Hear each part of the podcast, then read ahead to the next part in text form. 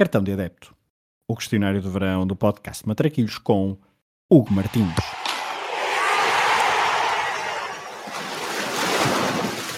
Olha a bolinha com creme, sem creme e a só larga. Olha a bolinha. Qual o jogo que gostavas de ter visto no estádio? é um Chelsea-Liverpool. Eh, Eu sou mal com datas, portanto eu nem sei quando é que isto foi. Alguns entre 2007, 2009, por aí. Se cá foi em 2008. Que ficou 4-4 para a Liga dos Campeões. Eu nem sei se foi Chelsea-Liverpool ou Liverpool-Chelsea. Eu só tenho memória de estar eh, na casa ainda dos meus pais, não é? Ainda era um jovem e o jogo ficou 4-4. Uh, eu estava a jogar FM e lembro-me de estar a ver esse jogo naquelas streams ilegais, não é? Porque uma altura, na altura malta era jovem e estava ainda a conhecer a internet, por isso valia tudo. E lembro-me de estar uh, a ver esse- essa partida e ficar maluco. O Riza faz grande jogo, uh, o Drogba faz um jogaço. O Fernando Torres, eu na altura seguia muito o Liverpool por causa do Fernando Torres. Também penso que marca um golo e hum, eu fiquei maluco com o Liverpool. Eu já gostava bastante da, da equipa, fiquei maluco com esse jogo e lembro-me de estar a ver esse jogo e achar que, ok, é um jogo que me vou lembrar sempre. E quando me perguntam que, que jogo gostaria de ter visto ao vivo, lembrei-me logo dessa partida porque. eh, Lá está, eu quase nem me lembrava do resultado, até pensei que alguma equipa teria ganho. Eh, acabou por ficar 4-4. Curiosamente, eu seguia tanto o Liverpool que queria muito ver o Fernando Torres ao vivo. Tentei ir vê-lo a Braga, comprei bilhetes para, fin- para uma partida da Liga Europa, Braga-Liverpool. Na altura, o Fernando Torres foi vendido no último dia de mercado para o Chelsea e acabei a ver Andriy Voronin a jogar no Municipal de Braga num jogo que ficou 1-0 para o Braga, penalti do Alain, portanto. Mas o que eu gostaria mesmo de ter visto ao vivo não era aquele Braga-Liverpool, mas sim o Chelsea-Liverpool 4-4 para a Champions. Jogo de sonho. Qual o jogo que gostavas de alterar o resultado? É sem dúvida a final da Liga Europa entre o Sporting e o CSKA de Moscovo, um jogo que foi no estádio de Alvalade e o Sporting começa a vencer, gol do Rogério, penso eu, que nessa partida, surpresa tática de José Peseiro, foi médio defensivo e marca um golo. E eu lembro-me, eu tinha um rival, um meu vizinho era do Benfica, mas mesmo doente, ele era tio do meu melhor amigo que era do Porto e eu era do Sporting. E então aquilo era, o prédio era uma animação. E então o Sporting marca o primeiro golo é, nessa final e eu vou a subir as escadas até à porta do Nini, que é o nome do, do tio do meu amigo, e grito bastantes vezes golo e se calhar digo ali uns impropérios eh, que eram bem rebeldes para a idade e achei que a partir de agora, desse momento eu ia mostrar na cara do Nini que estaria o Sporting a, fazer uma conquista europeia. Pois enganei-me e a defesa do Sporting abriu-se toda e a partir daí Daniel Carvalho e Wagner Love fizeram o que queriam da equipa de José Peseiro, 3-1, Ricardo também não muito bem na fotografia e eu acabei... Aquilo foi no final de- do período ou algo assim. Eu lembro-me que acabei por ir no dia a seguir. Tivemos um evento qualquer no cinema de São João da Pesqueira e eu nem sequer falava com ninguém porque o Sporting tinha perdido a final da Liga Europa no próprio estádio. E eu pensei que era uma coisa muito Sporting. E veio-se a revelar verdade. Qual é o golo que gostarias de ter marcado? Quanto ao golo que eu gostaria de ter marcado, como eu já referi, a minha memória é péssima, portanto não tenho muitas memórias de golos. Poderia aqui falar de um golo qualquer que tivesse, estivesse aqui na minha memória como um dos melhores de sempre, mas vou, claro, falar do golo do Éder, porque primeiro porque ele deu um título europeu a Portugal, o primeiro da história, portanto vai ficar para sempre na história do país. Depois porque, pá, marcares o golo que dá o título europeu a Portugal numa, fina- num- numa competição tão mal jogada, começou tão mal para Portugal e que acabou com aquela conquista contra a França, uma- um país que, eh, em termos futebolísticos, já nos tinha tirado tanto, é poético e iria fazer de mim o- a pessoa mais adorada da história, como acontece com o Éder, não é? Ainda hoje ninguém sabe onde é que o Éder, onde é que o Éder está, mas eu sei que se o Éder estivesse eh, numa aldeia qualquer, iria receber bebidas de borla. E na verdade era isso que eu queria, portanto, curtia ter marcado o gol do Éder na final do Euro 2016. A que guarda-redes da história do futebol gostarias mais de ter marcado um golo? Quanto ao guarda-redes, estava aqui em dúvida entre dois nomes, mas tive que escolher um que também assombrou a minha infância. Falo, claro, de Fabien Barthé, ou Barthés, na altura eu chamava-lhe Barthés, mas acho que agora aprendi aqui um recente sotaque francês que eu não, não tinha encontrado em mim. Mas sim, era um guarda-redes que eu odiava, por motivos óbvios, não é? A França ganhava sempre a Portugal e Portugal teve ali uma fase da minha infância que eu quase nem me lembro dos jogos com a seleção francesa, mas lembro que Portugal acabava sempre por perder e eu não gostava do Barthé não sei, era a personalidade. E depois ele era guarda-redes do Manchester United e eu sempre fui mais do Liverpool, rival do Manchester United. Portanto, o Barté parecia quase um rival criado pelo jogo de computador. Sabem que é o teu arqui-inimigo para, para a vida. E o Barté era talvez o meu segundo arqui-inimigo. O primeiro, acho que já lá vamos na próxima questão, não é? É que jogador da história do futebol gostarias mais de ter defendido um penalti? E portanto, o meu principal rival era, isso sim, Zinedine Zidane, um jogador também francês, não é? Pelas questões que, pelos motivos que eu já falei há pouco, Portugal e França, uh, alturas trágicas para Portugal contra a França. Sempre que via Portugal no caminho de França, tinha medo da seleção, tinha medo do Zidane, que fazia jogos incríveis contra Portugal. Ainda há aí um jogo qualquer que está sempre a aparecer no Twitter, aquele jogo de, do Zidane contra Portugal. E eu acho que foi precisamente esse jogo em que Portugal poderia chegar pela primeira vez na história à final de um Mundial. Mas claro, o Zidane, num penalti que eu lembro-me que estava em casa do Pedro Relvas a comer a pizza feita pela mãe dele e um penalti que eu jurava que não era, mas provavelmente era um penalti claríssimo, nem faço ideia como é que foi a falta, uh, mas sei que o Zidane não desperdiçou esse penalti e Portugal acabou por perder 1-0. Se eu tivesse, estivesse na baliza e tivesse defendido aquele penalti, a história de Portugal teria mudado. Perdia-se se calhar um herói chamado Éder, mas ganhava-se um Hugo Martins, guarda-redes de 1,68m, que teria defendido um penalti de Zidane numa meia-final do Mundial. Pouco provável, talvez. Se pudesse escolher ser adepto de um clube durante uma época histórica, qual é que escolherias? Bem, quem me conhece sabe que eu sou adepto do Betis há muito tempo, sigo o Betis há muito tempo, maioritariamente, ou começou por causa do Championship Manager, ainda era esse o nome, e nessa altura do Championship Manager eu gostaria de ter sido adepto do Betis, mas adepto presencial, estar no estádio, ver todos os jogos daquela equipa onde jogavam, onde começava a aparecer aí um Joaquim, mas antes disso ainda apareceram nomes como Denilson, ainda lembrado em Sevilha pelos adeptos do Betis, pelas, pelos malabarismos que ele fazia, por ter sido também o jogador mais caro da história do Betis durante muito tempo e por tudo aquilo que ele uh, criou à volta do clube naqueles primeiros anos, acabou por não ser muito bem sucedido, mas gostava de ter visto aquele, aquele Betis ao vivo, talvez o melhor Betis da história, Danilson, Assunção, depois apareceram aí outros jogadores que ficaram na história do clube, o Juanito, que até marca um gol na, na final da Copa do Rei. Portanto, uma altura dourada para o Betis, sem conquistas, mas às vezes o futebol, de, olhamos muito para esta questão, mas o futebol não é feito apenas de conquistas, é de memórias e a memória de Denilson no Betis acho que é inesquecível para todos.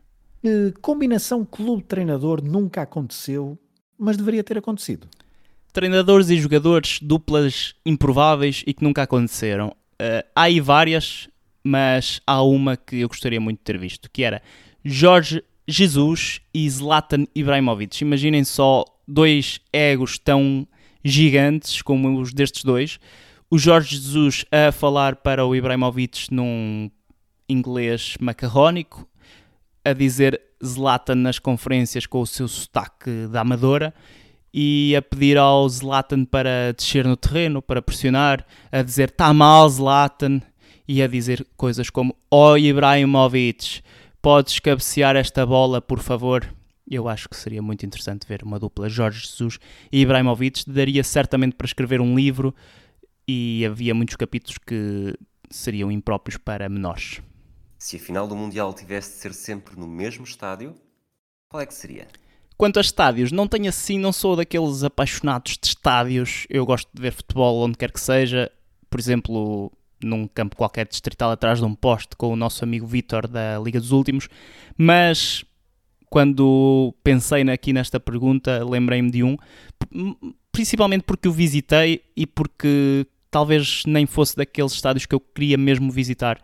Falo do San Siro, em Milão, porque não me dizia muito, mas depois de ter estado lá, e estive lá duas vezes, Uh, percebi que aquilo é um estádio imponente. Uh, parece que não vai ser demolido, pelo menos para já. Portanto, ainda bem, podem fazer lá várias finais de Mundial. Até pode existir só para isso e o Inter e o Milan vão jogar para outros estádios. Uh, Perdia-se também, se calhar, um simbolismo do San Siro, mas é, é certamente um estádio bem imponente e imagino dois países Portugal se calhar não seria tão interessante, mas dois países grandes com bons ambientes a animar bastante a cidade e a tornar aquele ambiente ali numa espécie de arena dos tempos da Grécia Antiga. Acho que era capaz de ser interessante, por isso escolho San Siro.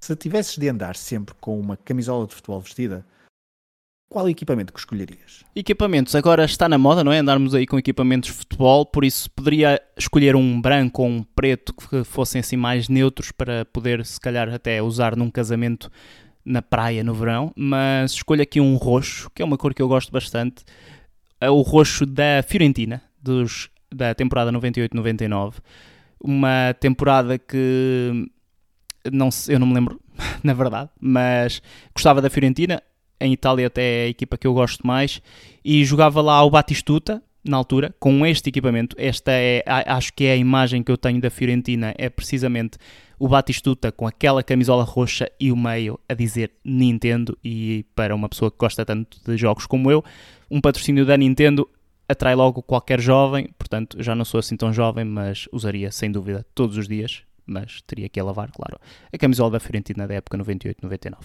Se tivesse de trocar de identidade com um jogador de futebol, do presente ou do passado, que escolhias? Aqui esta questão dos jogadores é uma questão muito. é aquela tricky question, não é? Porque nós podemos ter aqui um jogador que gostamos muito dele dentro das quatro linhas, mas depois vai, vai saber e fora das quatro linhas não é assim tão bom. Por exemplo, um Figo que eu gostava bastante, mas que depois cá fora é apoiante da monarquia, sei lá o que é que ele apoia. Uh, por isso, escolho aqui um jogador que, cuja personalidade eu conheço melhor, acho eu, não o conhecendo pessoalmente, mas escolho o Hector Balharin porque tem ideais que eu defendo, porque hum, tem estilo e ter estilo é fixe, pelo menos é isso que diz, dizem os posts de Instagram. E hum, tem aqui várias questões que também me fazem gostar do Balharin. Primeiro, jogou no Betis, joga novamente no Betis, jogou no Sporting, portanto jogou em duas equipas que eu gosto bastante. Por isso acho que Balharin seria um bom nome para eu imitar e até porque ele também descobriu aqui uma coisa que todos nós andamos aí à procura, não é? Na vida, que é a paixão por algo. E ele faz o que gosta, joga futebol e ao mesmo tempo joga na, numa equipa que o apaixonou, o Betis, por isso, se andamos todos à procura disso, podia ser eu, o Bellerin. Qual o teu 5 ideal para um jogo? No campo do bairro. Quanto ao meu 5 de sonho, eu estava aqui em dúvida entre craques e verdadeiros craques que jogaram comigo na minha infância, portanto fica aqui a nota para o Berna, o Pescada, o Bitó e o Inho, comigo a completar aquele 5, mas falando aqui de jogadores que atingiram um patamar ligeiramente superior ao nosso, vou aqui escolher para este 5 um guarda-redes chamado Gianluigi Buffon, o meu guarda-redes favorito de sempre. Para defesa, estive aqui em dúvida, mas escolho o Carlos Puyol, porque era um defesa leal, agressivo, QB, mas leal e não gostava de daquelas coisas que agora se fazem muito no futebol, as fitas e não sei que ele próprio ia puxar os companheiros para pararem de fazer fitas. E eu gosto, gosto e revejo-me até nisso. Depois, para mais para a frente, para tratar bem a bola, Guti, o meu primeiro jogador favorito de sempre, de sempre não, mas o primeiro que eu tive foi o Guti. Para passar de calcanhar para os meus finalizadores, escolheria, claro, Joaquim, para dar também um toque humorístico, bem disposto e também tecnicista à coisa. E para finalizar, na verdadeira ascensão da palavra, Fernando Torres, o meu jogador favorito sempre, esse sim, lenda do Liverpool. Comecei aqui este episódio a falar do Fernando Torres e acabo praticamente a falar dele porque seria ele o meu quinto elemento para um 5 um de respeito, pode-se dizer assim. Quem é que escolhias para fazer dupla contigo numa partida de matraquilhos? E volto aqui à minha, ao meu 5 ideal para puxar um parceiro para jogar comigo matraquilhos contra as, os meus colegas de São João da Pesqueira e escolhi, claro, Joaquim. Porquê? Porque é uma pessoa bem disposta, era tecnicista a jogar futebol, portanto acredito que soubesse fazer umas fintas também nos matraquilhos. E depois, imaginem, se ganhássemos, íamos para os copos. Se perdêssemos, íamos para os copos. Portanto, acho que não há melhor parceiro do que Joaquim para jogar uma bela partida de matraquilhos. Que música relacionada com futebol escolhes para terminar este questionário do cartão de adepto? Quanto à música, vou se calhar uh, surpreender-vos, mas não vos vou deixar aqui com nenhuma música emblemática do futebol, uh, nem com Queen, nem nada do género. Vou-vos deixar isso sim com Ruth Marlene. É verdade, esta escolha pode surpreender os mais desatentos, mas eu joguei futebol, como quase todos nós que passamos aqui por este podcast, e hum, joguei futebol e na altura a minha equipa íamos apanhar o auto, íamos de autocarro para as partidas fora de casa, não é? E tínhamos de sair, imaginem, às seis e meia ou às sete da manhã. E então onde é que nós íamos antes de entrarmos no autocarro? Íamos mesmo ao lado da paragem de autocarros, onde estava a Rádio Voz do Douro, a Rádio de São João da Pesqueira. E aí pedíamos ao locutor da rádio para, lá para as nove da manhã, mais ou menos, passar a música da Ruth Marlene, show de bola, e dedicar à equipa de São João da Pesqueira e desejar-nos sorte para a partida que nós fôssemos realizar e sempre que passava o show de bola nós delirávamos no autocarro ou na carrinha do clube e eram momentos eh, que ficam para a história, portanto fiquem aí com a Ruth Marlene e com este show de bola. Eu já conheci a expressão fantástico, espetacular para a gente dizer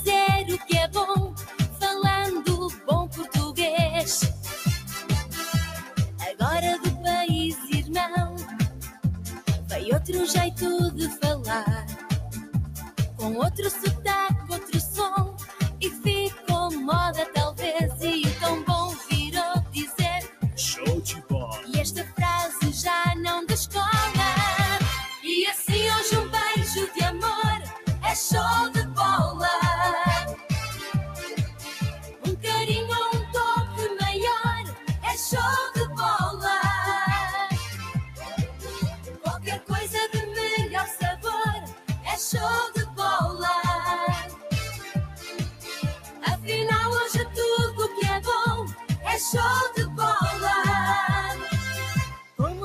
no Brasil, é show de bola, é show de bola. Show de bola. Como se diz no Brasil, é show de bola, é show de bola. Como se diz no Brasil,